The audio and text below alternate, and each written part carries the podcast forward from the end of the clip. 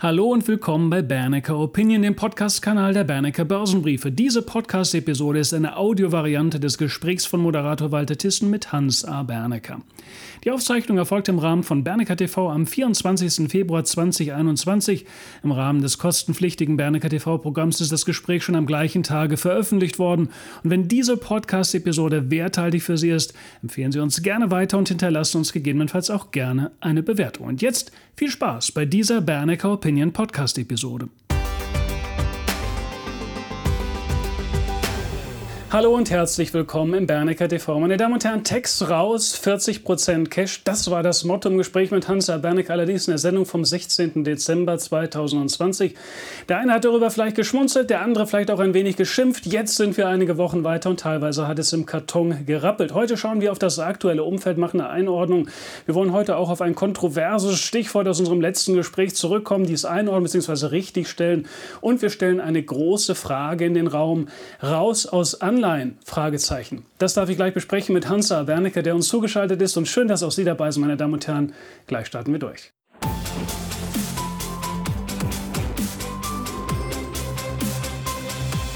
Ich grüße Hansa Bernecker, der uns zugeschaltet ist. Hallo, Herr Bernecker. Hallo, ich begrüße Sie ebenfalls. Herr Bernecker, der Korrekturbedarf der Technologieszene war in den letzten Wochen ja immer wieder thematisiert worden. Das hat vielleicht nicht jedem gepasst. Ein Paradebeispiel, wie so etwas laufen kann, ist aktuell Apple. Nach dem vorherigen Muskelspiel der Aktie und es gab ja sogar einen charttechnischen Ausbruchsversuch nach oben, entpuppte sich dieser als Bullenfalle und inzwischen ist sogar der Aufwärtstrend verletzt worden. Also die Frage, wo stehen wir im Bereinigungsprozess der Big Tech-Szene? Die Bereinigung hat begonnen. Gestern und vorgestern ja schon recht signifikant. Natürlich am stärksten bei Tesla, das war ja zu erwarten. Die haben ja rund, das muss man sich ja mal vorstellen, in drei Tagen 270 Milliarden Dollar Marktwert verloren, wenn auch inzwischen wieder das teilweise korrigiert wird. Aber darin erkennen Sie die Dynamik, die darin steckt. Und Apple hat seinen Trend genauso gekippt. Das können Sie dem Chart entnehmen. Und wie es weitergeht, habe ich häufig erklärt. Das Ganze geht jetzt stufenweise und nicht im Crash. Es gibt keinen Crash, weil das sehr geordnet läuft in New York. Das sehen Sie auch bei Tesla, wo permanent natürlich geglättet wird, um den ganzen Markt im Gleichgewicht zu halten. Damit bin ich sehr zufrieden. Aber wie gesagt, es ist der Anfang und noch nicht das Ende. Ich rede jetzt von Techs, von den großen Techs, nicht den ganz kleinen. Das ist ein Spezialgebiet anderer Art. In Ordnung, Herr Bernecker, bevor wir dieses Thema noch etwas vertiefen, ein kleiner Einschub.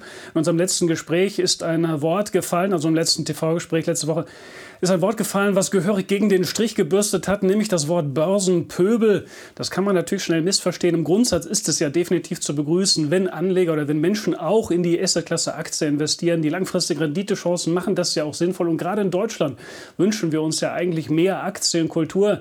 Würden Sie noch mal erläutern, was Sie unter dem Stichwort Börsenpöbel verstehen?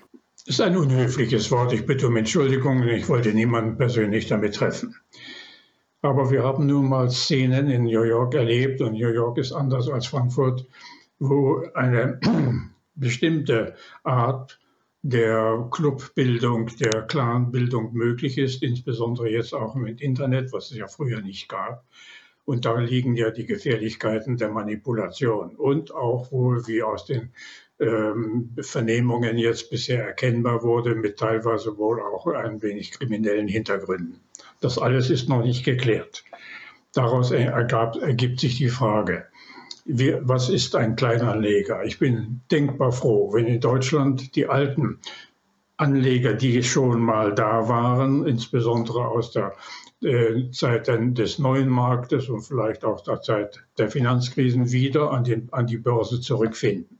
Jeder Aktionär ist gleichberechtigt, ob er Millionär ist oder nur 1000 Euro einsetzt. Ich bin sehr froh darüber, dass dieses Publikum sich langsam in Deutschland wieder aufbaut. Sie erinnern sich, dass nach der, naja, nennen wir sie jetzt mal ähm, Pleite der deutschen Telekom-Emission mit dem hochgedrehten Erwartungen und dem anschließenden Einsturz angeblich rund sechs Millionen Aktionäre in Deutschland verloren gegangen sind.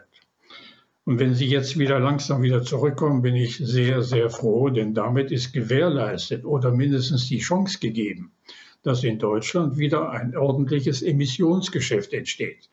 Emissionsgeschäft heißt auch, dass neue Emissionen aufgenommen werden, positiv aufgenommen wurden und nicht nur sich alle darum drehen, ob sie nun Bayer oder BASF kaufen sollen.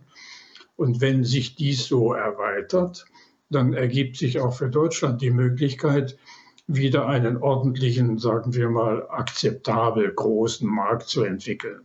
Denn die deutsche Börse ist ja mit ihrer Bewertung denkbar klein. Sie ist ja eigentlich eine Provinzbörse. Der ganze DAX äh, ist kleiner als der, der Börsenwert von, von Apple allein. Daran erkennen Sie ja. Also lange Rede, kurzer Sinn. Ich entschuldige mich für diese etwas saloppe Formulierung, aber im Sinne geht es darum, dass Kleinanleger wünschbar sind in jeder Form. Das haben die Amerikaner gezeigt. Und ich hoffe sehr, dass es eben nicht zu solchen Dingen kommt wie den Zuckerkrieg in Amerika. Schauen wir nochmal zurück auf das Korrekturpotenzial der Hightech-Riesen und denken dabei zurück an das Jahr 2018, konkret an den Jahresausklang 2018. Damit ist der Nasdaq in 100 Jahren innerhalb von wenigen Wochen von etwa 7.700 Punkten runtergeprügelt worden auf etwa 5.900 Punkten, also grob über den Daumen um ein Viertel nach unten geprügelt worden. Zwei Fragen dazu. Wie stark könnte ein Rücksetzer bei den Big Techs diesmal ausfallen im Index und dann auch bei den einzelnen Werten? Und zweitens, bedarf es für eine solche Bewegung dann auch eines konkreten konkreten und großen Aufhängers müssen wir Ausschau halten nach einem irgendwie großen Schwan, schwarzen Schwan, der hier über die Gewässer kreuzt? Äh, oder kann das eben auch einfach eine ganz normale Bereinigung sein, die hier stattfindet? Die Vorgänge von 2018 belegen das, wovor Herr Paul sehr, sehr große Angst hat. Das kann ich verstehen. Und seine gegenwärtigen äh, Formulierungen gestern und wahrscheinlich heute auch vor dem Kongress werden sicher in die gleiche Richtung gehen. Die FED hatte damals im September 2018 ihre Bilanzsumme vorsichtig gekürzt, zurückgenommen. Im Oktober mit einem Betrag von um 35 Milliarden ungefähr, dieser Betrag war da. Das hat sie vorher nicht angekündigt, sondern es einfach getan. Damit hat sie den Geldmantel, um es mal so auszudrücken, eingeschnürt oder geringer, verengt. Und die Folge war sofort im Markt zu spüren mit den größten Verlierern in den großen Techs. Apple verlor damals knapp 25 Prozent, auch in dieser genannten Zeit bis Dezember. Also daran erkennen Sie, wie gefährlich oder wie riskant es ist, was die Amerikaner oder die Notenbanken jetzt zurzeit tun, wenn sie auch nur im Ansatz erkennen lassen, dass die Geldversorgung, nennen wir sie jetzt mal so, in der bisherigen Form irgendwie eingeschnürt wird. 18 hatte sie, wie gesagt, die ähm, Bilanzsumme nur dadurch verkleinert, indem sie die fälligen Termine, also Zinstermine aus dem Bestand der Anleihen nicht wieder angelegt hat. Das hat gereicht im Volumen, wenn ich mich recht entsinne, ungefähr von 100 Milliarden oder 90 Milliarden Dollar mit der eben genannten Wirkung. Gibt sie also jetzt den Ansatz, egal aus welchem Grund, zu der Annahme, dass sie ihre Bundkäufe reduziert oder verändert, wird es schwierig. Und natürlich betroffen sind dann natürlich die, die am teuersten sind oder überbewertet sind. Das sind die Decks. Was anderes gibt es ja nicht. Die deutsche Börse ist davon weniger betroffen, weil wir solche Dinge ja keine Blasen haben. Wir folgen bestenfalls nur den Vorgaben aus New York. Also damit kann ich leben. Aber ich betone, was die, was die Amerikaner jetzt machen, wenn sie jetzt noch 1,9 Milliarden Aufbauprogramm noch dazu äh, legen, um äh, ihre Konjunktur noch zu beschleunigen, dann wird es eng. Sie meinten sicher 1,9 Billionen, ne? Ja. Billionen, ja. Ich möchte noch mal kurz einhaken. Tesla ist als Stichwort eben schon mal gefallen worden. Je steiler eine Fahnenstange vorher läuft, desto größer ist da das anschließende Korrekturpotenzial. Und wenn wir denken, 25 Prozent Korrekturpotenzial, ist das auch eine Schablone, die man auf einen Highflyer wie Tesla setzen kann? Oder ist da noch mehr nach unten hin drin? In allen. Und Tesla wird es natürlich spannend, denn jetzt haben ja die, die Nächsten sich äh, etabliert. Churchill Capital mit Lucy zusammen sind ja jetzt seit gestern dran. Und Nedula, Nerula ist der Nächste, der bringt, glaube ich, heute oder morgen seine Zahlen. Dann werden wir sehen, wie es dann weitergeht. Die Zahl der Konkurrenten wird größer und wie dann die Position von Tesla aussieht, kann sich ja jeder ausrechnen. Das muss man nicht besonders intelligent sein. Also, äh, wo die Kapitalisierungen dann landen für einen Autobauer wie Tesla, jetzt will ich nicht mehr auf diesem Thema runterreiten, rumreiten, aber ich habe schon vor sechs Monaten gesagt, eine Halbierung des Tesla-Wertes ist die logische Folge.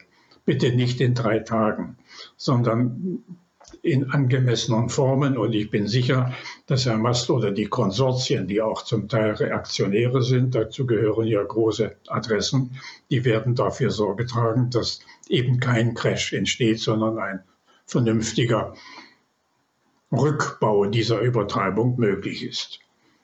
Das gilt auch für Apple, wo inzwischen zwei Prominente ihre Positionen aufgelöst oder reduziert haben nämlich Warren Buffett und äh, Bill Gates. Immerhin in den Größenordnungen von ein paar hundert Millionen jeweils.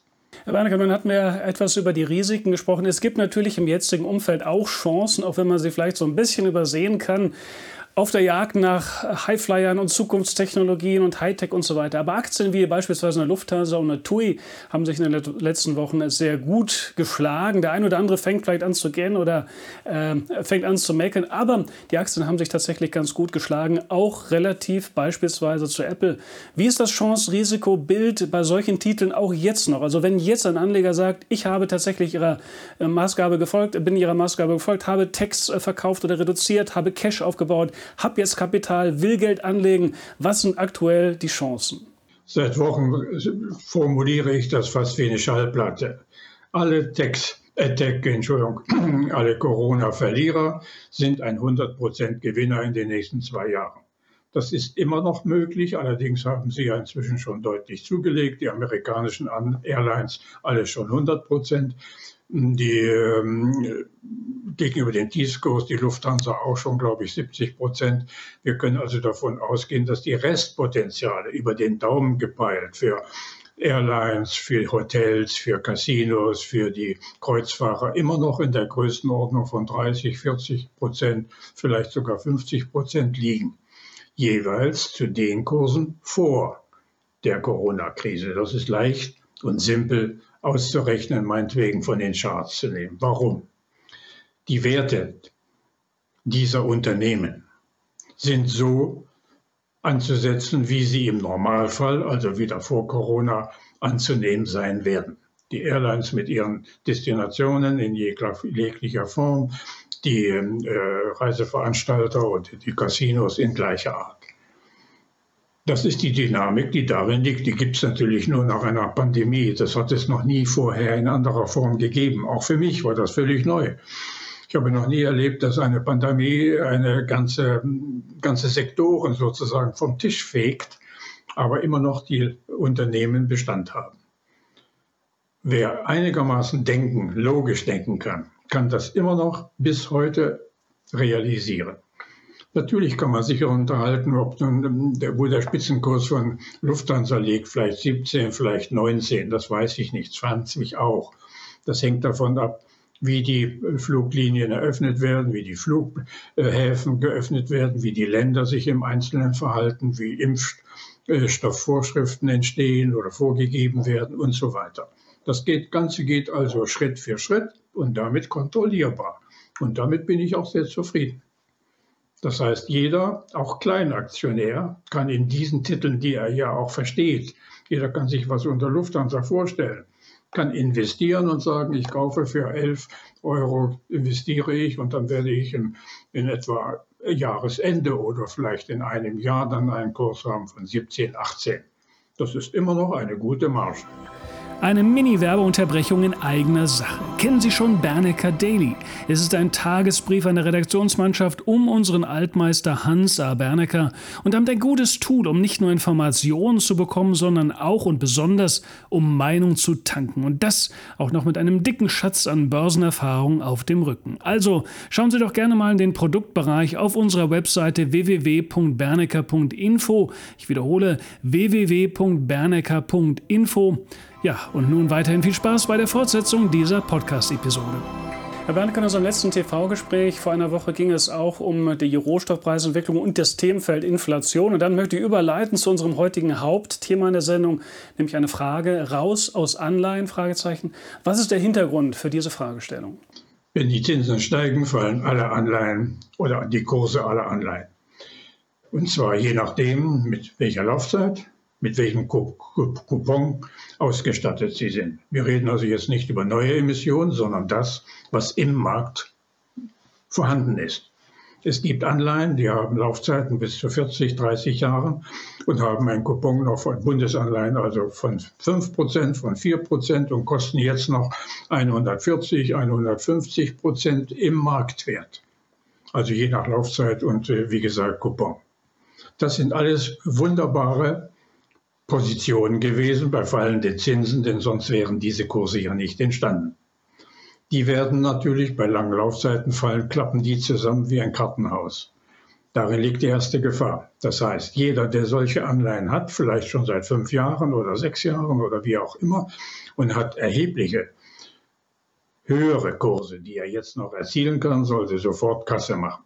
Denn jeder, leichte Anhebung der Renditen am langen Ende, also zehn Jahre in Deutschland, die würde dann schlägt natürlich überproportional bei den langen Laufzeiten oder bei den hohen Coupons in einem deutlichen Abfall der Kurse nieder.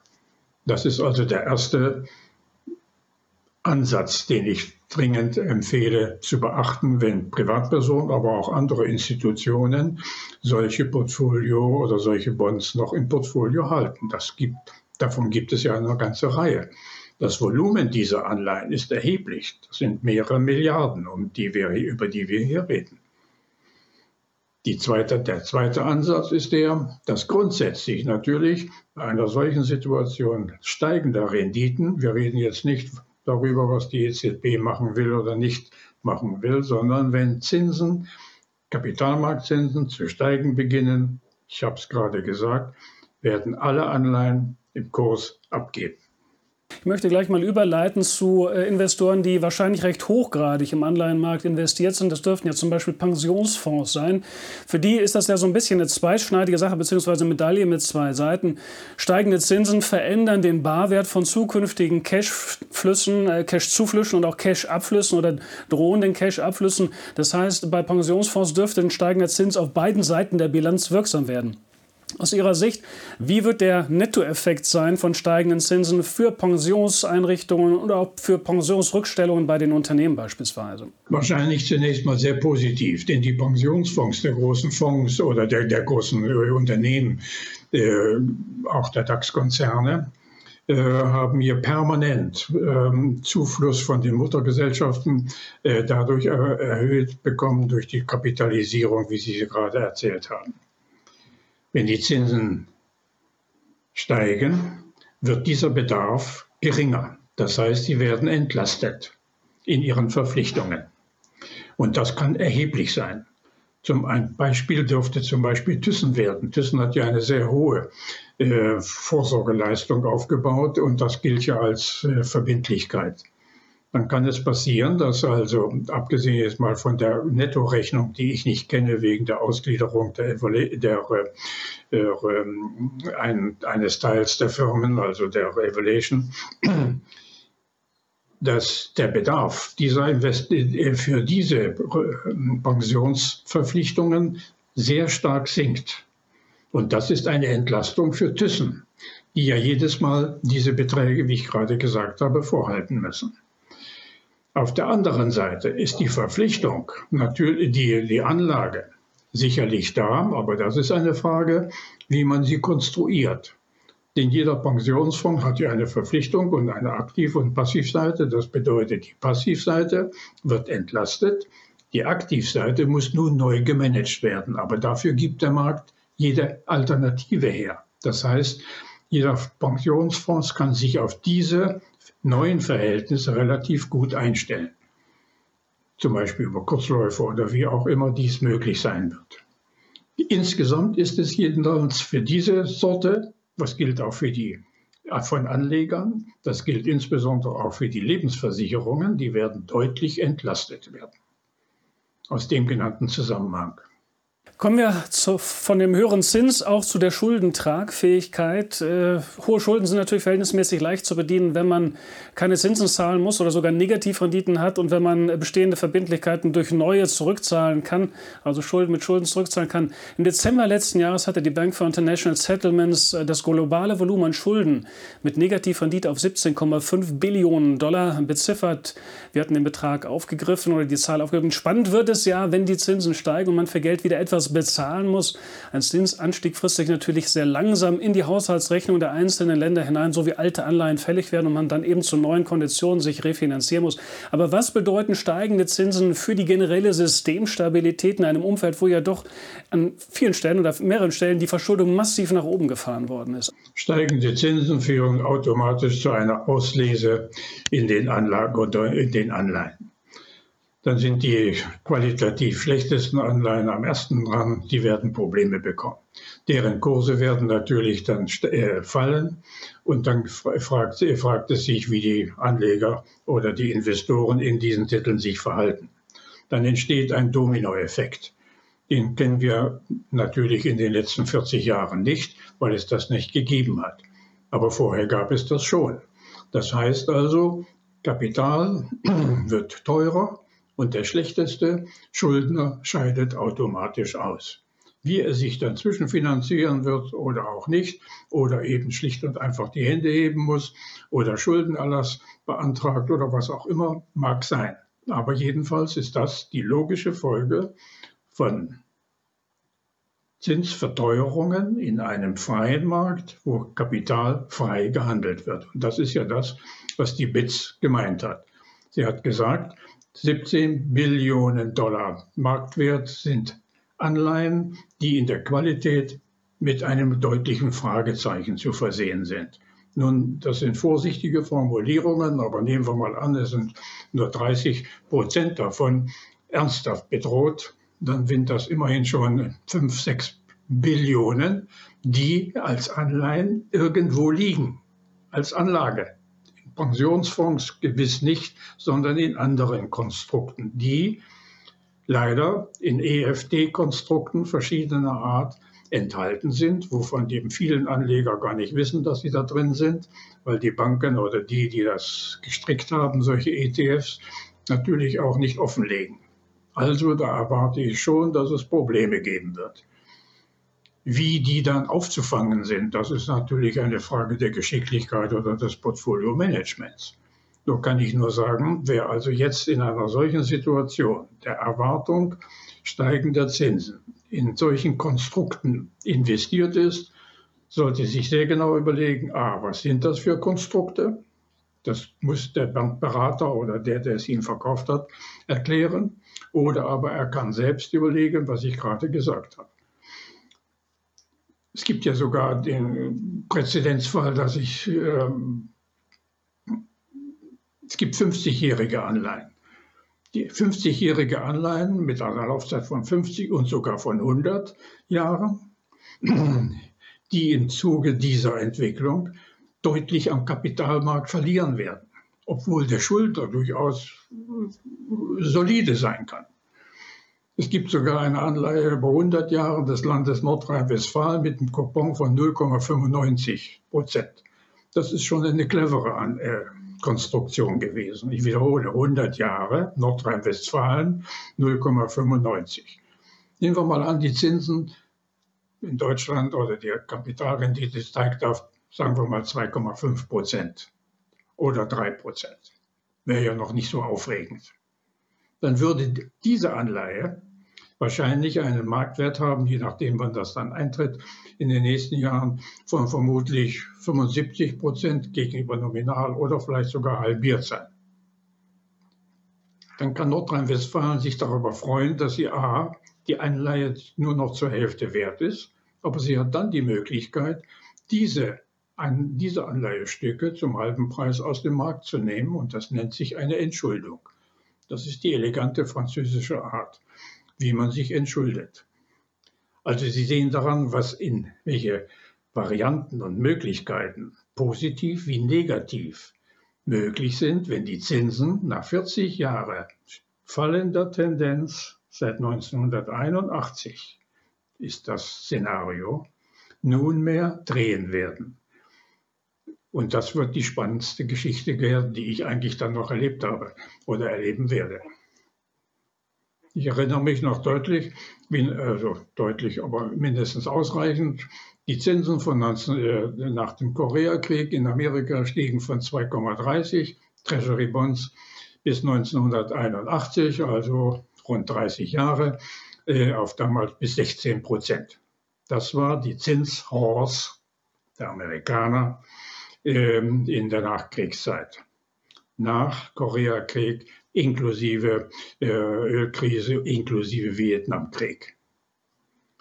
Und daraus entstand 40 Jahre Abwärtstendenz. Jeweils übrigens mit deutlichen Korrekturen, eben von nicht unbedeutender Art. Wir haben in dieser Phase bis zur Finanzkrise zum Beispiel, hatten wir in diesem Trend, den ich erzählt habe gerade, hatten wir Korrekturen in den Zinsen von meistens so um die 2,5 bis 3 Prozentpunkte in den zehnjährigen Treasury Bonds.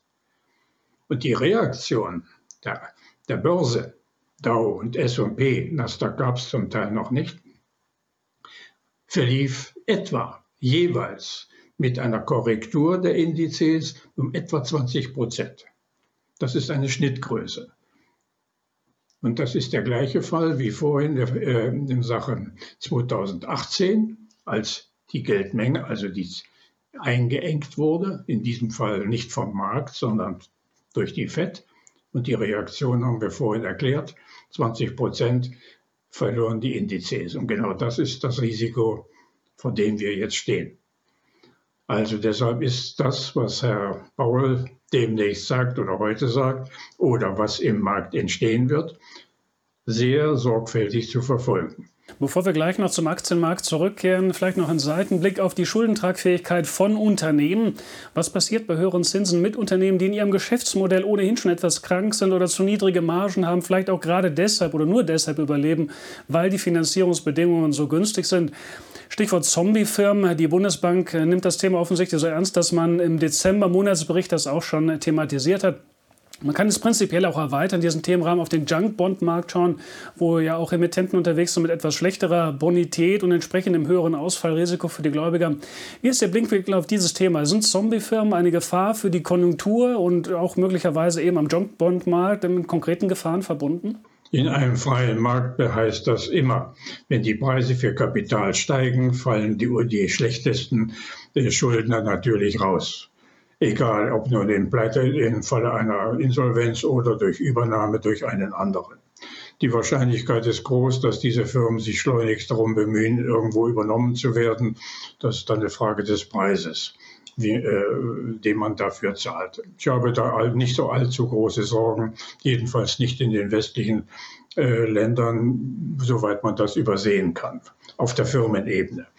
Ähm, Länder wie Spanien, Italien würde ich das etwas kritischer sehen, aber grundsätzlich kann man heute sagen, die Eigenkapitalquoten in den wesentlichsten Firmen in, in Europa sind gegenüber der letzten 25 Jahre um etwa 30 bis 40 Prozent größer oder dicker oder solider geworden. Das heißt, die Fremdfinanzierungsanteile sind deutlich geringer im Extremfall ist Deutschland. Deutschland stand 2003 vor der Situation, dass der damalige Vorstandsvorsitzende der, Deutsch, der Deutschen Bank öffentlich erklärt hat, ähm, nein, Entschuldigung, das war nicht 2003, das war zwei, äh, 1982, äh, nach der sozialliberalen Koalition dass die Eigenkapitalquote der deutschen Firmen nur noch bei 15 Prozent lag. Das war eine erschreckende Größe. Eigentlich mit 15 Prozent wären sie alle pleite gewesen. Im Zuge der Erholung der 80er Jahre, meinetwegen können Sie jetzt Kohlwende nennen, hat sich das deutlich verbessert und heute liegen die Quoten ungefähr bei 45, 50 Prozent und 60 Prozent. Die Empfindlichkeit der deutschen Firmen auf Zinsverteuerung ist also extrem klein. Das ist unbedeutend heute. Die werden natürlich darüber klagen, das ist ja logisch, aber gefährlich ist es nicht. Also in Deutschland besteht dieses Problem nicht. Ob das in Griechenland der Fall ist oder in Spanien, kann ich nicht so gut sagen, weil es wenig Beispiele gibt. Kurzum, steigende Zinsen verteuern natürlich die Kosten, das ist richtig, die Finanzierungskosten, aber es gibt zurzeit keinen Anlass für Sorge in, dies, in dieser Art. Was anderes ist es allerdings, und das ist wohl auch hier gemeint, es gibt sehr viele Finanzgesellschaften internationale Finanzgesellschaften mit Fantasienamen, die, hinter denen man nicht weiß, wer dahinter steht. Man kennt auch die einzelnen Produkte nicht oder die Investitionsobjekte nicht, die, dahin, die dort finanziert werden. Und diese Anleihen sind natürlich hochgefährdet. Deshalb ist mein dringendes Anliegen, das gilt ebenfalls für Privatanleger, Firmen, deren Namen, deren Hintergrund, deren Solidität ich nicht kenne, deren äh, Anleihen schaue ich nicht an gleich welcher Art. Die können bieten, was sie wollen, geht nicht. Das ist also eine, ein ganz klares Gebot. Und wenn solche Anleihen auch in ETFs enthalten sind, das unterstelle ich in vielen Fällen, ohne es beweisen zu können, dann ist, gilt das Gleiche, wenn ich in einem solchen Produkt investiert bin, weil meine Bank mir gesagt hat, ich kriege da 4% oder 5% oder irgendwelche Zahlen, die an sich in der gegenwärtigen Lage unlogisch sind dann muss ich sagen, nein, danke und ich gebe sie zurück. In Ordnung, runden wir das Zinsthema vielleicht nochmal ab mit einer Tangente zum Aktienmarkt auch. Höhere Zinsen heißt ja, dass der Anleihemarkt für andere Marktteilnehmer auch sukzessive wieder interessanter wird. Also zwei Fragen. Ähm, erstens, ab welchem Zinsniveau glauben Sie, wird ein höherer Zinsniveau zu einer Bremse oder zu einem Stolperstein auch für den Aktienmarkt oder in größerem Maße? Und zweitens, was bedeuten höhere Zinsen für Assetklassen, die keine direkte Rendite, also keine direkte Ausschüttungen abwerfen, wie Kryptowährungen oder auch beispielsweise Gold? Ist das ein Belastungsfaktor, also das veränderte Bild bei den Opportunitätskosten? Wenn der Zins im Kapitalmarkt sich so entwickelt, wie es Angebot und Nachfrage in einem freien Markt darstellen, also wie das vorhin Beispiel der Amerikaner von 1952 bis 1981, inklusive Kriegsfinanzierung Korea, Vietnam etc. Dann gibt es überhaupt keine große Bremsung für die Wirtschaft selbst. Die, der Bremsfaktor ist dann sehr gering. Er entsteht nur dann. Und dann wird es gefährlich, wenn eine Notenbank aufgrund einer exzessiven Entwicklung der Inflationsrate auf die Notbremse treten muss. Diesen Begriff kennt ja jeder. Wenn also eine Notenbank, sei es die EZB oder auch die FED, plötzlich sagen muss, wir müssen bremsen. Das heißt, sie wird also die jeweiligen kurzen Zinsen schnell, kurzfristig und nicht unerheblich anziehen müssen. Die FED neigt in diesen Fällen stets zu einem Step-by-Step-Kurs, nämlich Anhebung der Zinsen, der Refinanzierungszinsen im Geldmarkt um 0,25 Prozentpunkte. Das ist sehr geschickt, schon zweimal oder dreimal in den letzten 20 Jahren praktiziert, ohne Wirkung auf den Markt. Vielleicht mit einer Bremsung, Tempobremsung, das kann man argumentieren, aber nicht nachhaltig. Wenn also eine Notenbank sinngemäß mitgeht wie ich es gerade erklärt habe, besteht bei, für steigenden Zinsen am kurzen Ende, im Gegensatz zu lang, keine Gefahr in irgendwelcher Weise. Nur wichtig ist, dass es angemessen und in kleinen Schritten passiert. 2018, haben wir vorhin ja gesagt, hat sie das, na sagen wir mal, sehr kurzfristig gemacht, innerhalb von drei Monaten und dann in den Volumina, die zu groß waren. Und daraus entsteht dann eben ein solcher Einschnitt, wie, ich, wie wir es erklärt haben. Kurzum, Notenbanken können nicht agieren, sie können reagieren. Und auf die Angemessenheit, wie sie reagiert auf Umstände wie gerade die Inflation, kommt es an. Für die Wirtschaft selbst ist sie deshalb überhaupt kein Hindernis. Okay, Herr Bernke, ich würde das Gespräch gerne abrunden mit einem Blick in Richtung einer Zuschauerfrage.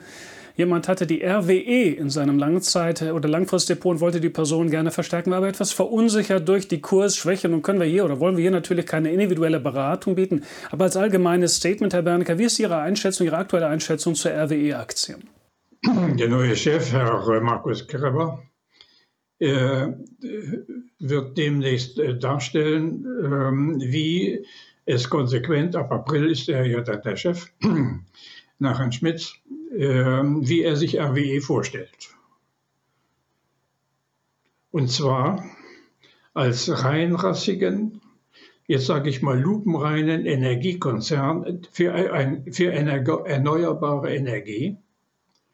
Und RWE erwägt zurzeit die Ausgliederung, möglicherweise sogar mit einem Börsengang oder dem Verkauf des gesamten Kohlegeschäftes, um eine lupenreine, um das Wort mal zu gebrauchen, äh, Gesellschaft mit Weltformat für erneuerbare Energie zu werden.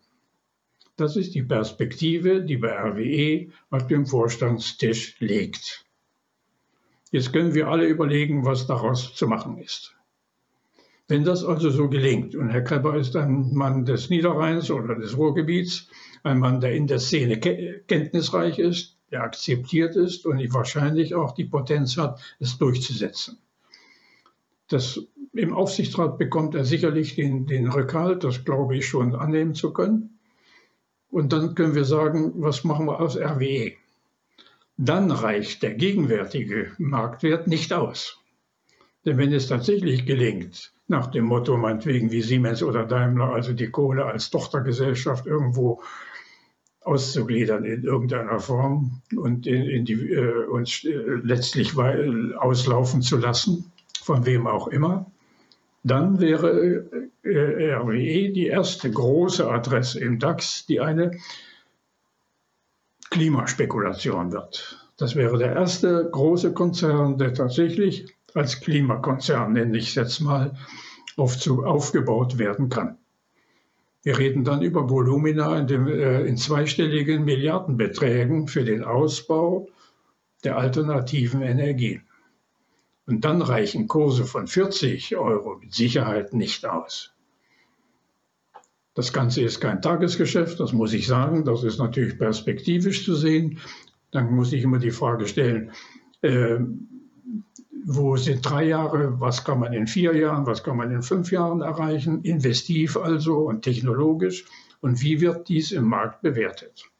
Also meine Botschaft ist seit, für RWE eigentlich schon seit drei Jahren, angefangen bei damals sechs oder sieben Euro, habe ich sie permanent erhöht und ich habe jetzt mein Ziel bei 40 zunächst mal belassen und warte jetzt auf die neuen Perspektiven, die ab April sicherlich von, vom RWE in irgendeiner Form dargestellt werden. Damit sind wir an das Ende des Gesprächs gekommen. Herr Bernecker, vielen, vielen Dank für Ihr Investment in dieses Gespräch und in Bernecker TV. Danke für Ihre Gedanken und Einschätzung, Ihre Erfahrung. Liebe Zuschauer, und Ihnen vielen Dank, dass Sie ebenfalls dabei waren. Ihnen noch einen sehr guten, sehr erfolgreichen und gesunden Tag. Machen Sie es gut.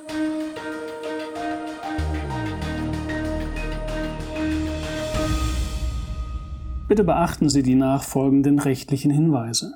Die Veröffentlichungen werden von der Hans Bernecker Börsenbriefe GmbH erstellt. Dienen ausschließlich der Information und sind kein Ersatz für eine klassische Anlageberatung. Mit den Veröffentlichungen wird weder ein Angebot zum Verkauf, Kauf oder zur Zeichnung eines Wertpapiers oder Anlagetitels unterbreitet. Die in den Veröffentlichungen enthaltenen Informationen und Einschätzungen zu den Wertpapieren stellen keine Empfehlung dar, sich in den beschriebenen Wertpapieren zu engagieren. Die in den Veröffentlichungen gegebenen Informationen beruhen auf Quellen, die wir für zuverlässig erachten, jedoch keiner neutralen Prüfung unterzogen haben. Die Hans A. Bernecker Börsenbriefe GmbH übernimmt keine Gewähr und keine Haftung für die Richtigkeit und Vollständigkeit der hierin enthaltenen Informationen. Die in den Veröffentlichungen vertretenen Meinungen stellen ausschließlich die Auffassungen der Autoren und der Redakteure dar und können sich jederzeit ändern. Solche Meinungsäußerungen bzw. Änderungen müssen nicht veröffentlicht werden. Technische Analysen geben ebenfalls ausschließlich die Meinung der Redakteure wieder und ersetzen keine individuelle Anlageberatung. Es ist nicht ausgeschlossen, dass Mitarbeiter in Aktien oder sonstigen Anlageinstrumenten, die besprochen werden, selbst investiert sind. Jedoch kommen sie ihrer Tätigkeit mit einem Grad an Unabhängigkeit nach, die der Höhe des Risikos für die Beeinträchtigung von Interessen der Leser, Zuschauer oder auch Zuhörer angemessen ist. Eine Vergütung von Unternehmen, deren Werte in den Publikationen besprochen wurden, findet nicht statt. Die vergangene Entwicklung besprochener Wertpapiere und Anlageinstrumente ist nicht notwendigerweise maßgeblich für die künftige Performance.